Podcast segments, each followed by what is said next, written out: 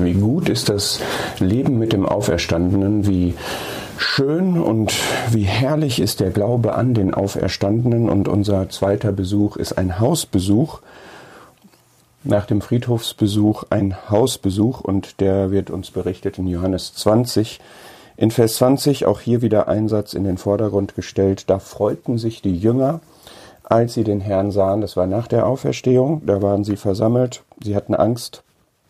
Und er kommt einfach so in ihre Mitte durch verschlossene Türen und sagt, Friede euch und zeigt ihnen seine Hände und seine Seite. Da freuten sich die Jünger, als sie den Herrn sahen, und dann sagt er noch einmal, Friede euch, wie der Vater mich ausgesandt hat, sende auch ich euch. Auch hier haben wir also wieder dieses Bild, dass es etwas in den Herzen gibt, dass der Herr ins Leben tritt, dass es eine Begegnung mit ihm gibt, die Auswirkungen hat, die die Herzen verändert. Es gibt Freude und es gibt eine Aussendung. Erst einmal wieder, was ist eigentlich die Bedeutung hiervon? Es gibt ein zweifaches Friede euch und auch wenn das nicht zwingend ist, aber wir können darin sicherlich diese beiden Ebenen von Frieden sehen, die wir ähm, haben, nämlich einmal den Frieden mit Gott. Und dazu möchte ich doch etwas lesen, weil es wichtig ist, sich auch die Bedeutung der Auferstehung in diesem Zusammenhang bewusst zu machen aus Römer 4 und 5 am Ende von Römer 4. Wir glauben an den, Römer 4, Vers 24, der Jesus, unseren Herrn, aus den Toten auferweckt hat. Die Auferweckung ist heilswesentlich. Nicht nur das Sterben, der Tod Jesu, sondern auch die Auferweckung der, so heißt es dann in Vers 25 in Römer 4, der unserer Übertretungen wegen hingegeben, ist die eine Seite, und unserer Rechtfertigung wegen auferweckt worden ist. Das ist die andere Seite. Und dann setzt Kapitel 5, Vers 1 fort, da wir nun gerechtfertigt worden sind aus Glauben, so haben wir Frieden mit Gott durch unseren Herrn Jesus Christus durch den wir mittels des Glaubens auch den Zugang haben zu dieser Gnade, in der wir stehen und rühmen uns in der Hoffnung der Herrlichkeit Gottes. Das heißt, die Auferstehung hat eine ganz zentrale Bedeutung für unser Heil. Sie ist verknüpft mit der Rechtfertigung, die uns den Frieden verschafft. Wir sind gerecht gesprochen vor Gott, wir haben Frieden und wir haben den Zugang zu der Gnade, das ist auch etwas Alltägliches, was wir leben können. Und wir haben die Hoffnung der Herrlichkeit Gottes. All das ist geballt hier drin das war den Jüngern damals vermutlich alles so noch nicht erschlossen.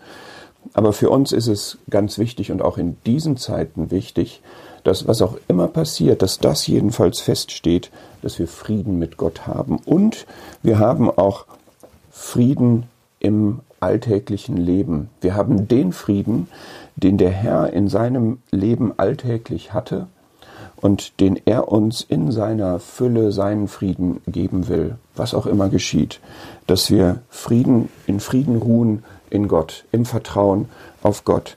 Und Gott hat uns, und mich bewegt auch im Moment so dieser Vers, Gott hat uns, äh, so heißt es in 2 Timotheus 1, nicht einen Geist der Furchtsamkeit gegeben in Vers 7, sondern der Kraft und der Liebe und der Besonnenheit. Eine geniale Kombination. Also kein Geist der Furchtsamkeit, sondern ein Geist der Kraft, der Liebe und der Besonnenheit. Das sind auch für unsere Tage im Moment ganz, ganz wichtige Eigenschaften, die wir leben können.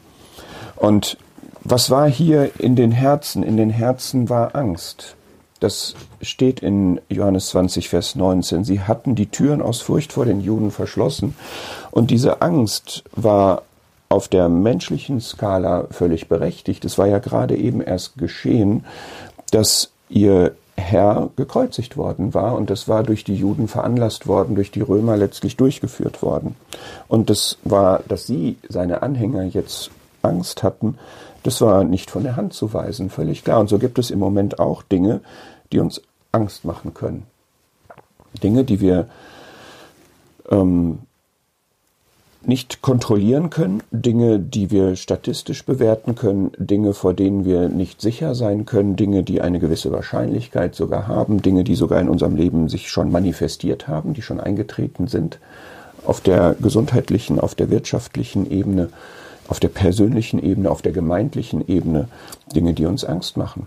Und Der Weg ist nicht, diese Sachverhalte zu negieren, aber die Frage ist, wie gehe ich damit um?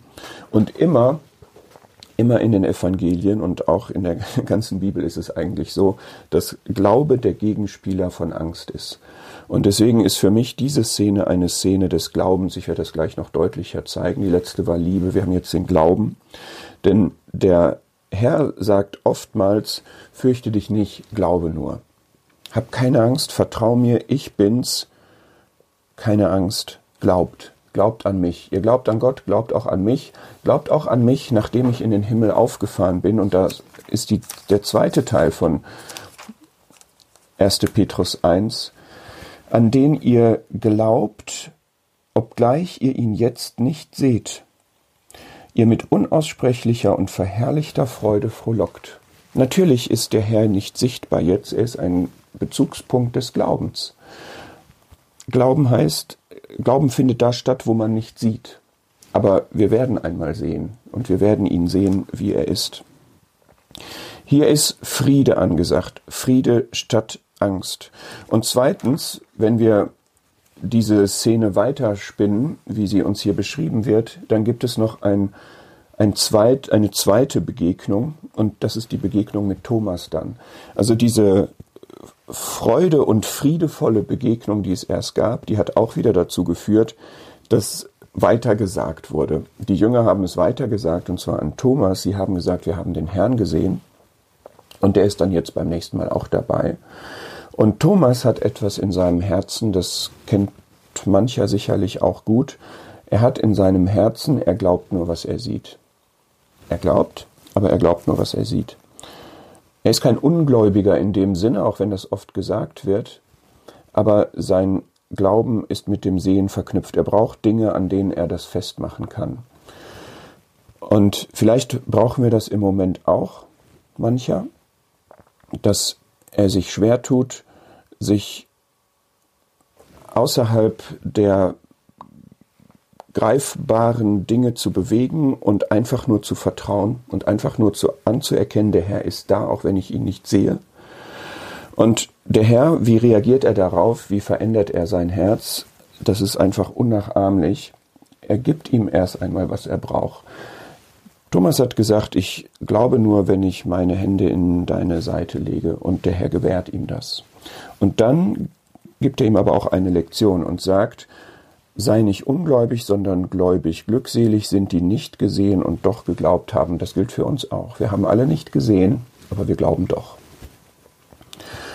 Und in dieser Szene lernen wir etwas, was für uns auch wichtig ist. Wir, wir sehen den Herrn nicht, jetzt auch mal praktisch betrachtet. In manchen Dingen, die geschehen, sehen wir ihn vielleicht tatsächlich nicht.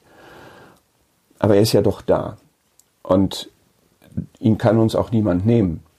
Und er ist da und wirkt. Und darauf wollen wir uns stützen, das wollen wir wirklich glauben. Und das gibt uns Frieden. Und das ist das, was jetzt hier geschehen ist. Sie haben es an Thomas weitergesagt, aber noch mehr, Sie haben einen Auftrag bekommen. Wie der Vater mich ausgesandt hat, sende auch ich euch. Und das gilt auch für uns. Wie der Herr gesandt war, so sind wir auch gesandt. Wir sollen weiter sagen, wer Gott ist, was der Glaube ist. Und der, gerade der Glaube an den Auferstandenen ist so zentral. Wir wollen, dass möglichst viele Menschen diesen Frieden und diese Freude haben, in dem der lebt und in dem, den wir erwarten können, der uns Glaube, Friede, der uns Hoffnung gibt. Das ist dann im nächsten Teil.